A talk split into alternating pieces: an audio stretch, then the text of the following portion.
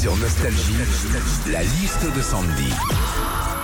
Ça fait déjà trois semaines, euh, depuis même début juin, qu'on a les films de Noël à la télé. Qu'est-ce qui se passe, Sandy, quand on regarde un film de Noël? Alors dans les films de Noël, déjà, il y a toujours une histoire d'amour avec cette belle maman veuve ou divorcée qui va tomber au marché de Noël sur un beau vendeur de sapins. Bonjour mademoiselle, vous êtes plutôt Norman ou épicéa alors je sais pas comment elles font, hein. c'est marrant, mais moi dans les marchés de Noël, c'est plutôt du genre. euh, alors la maman, elle veut un vin chaud. dans les films de Noël aussi, je sais pas si vous avez remarqué, mais le soir de Noël, quand c'est le moment d'ouvrir les cadeaux, et ben tout le monde sourit parce que tout le monde est content de ce qu'il a reçu. Sauf que dans la vraie vie, bah, quand ça fait six Noël que tu tapes le même coffret Scorpio, bah t'es un peu entané. hein. Enfin, quand tu regardes un film de Noël, c'est toujours un petit peu la même chose.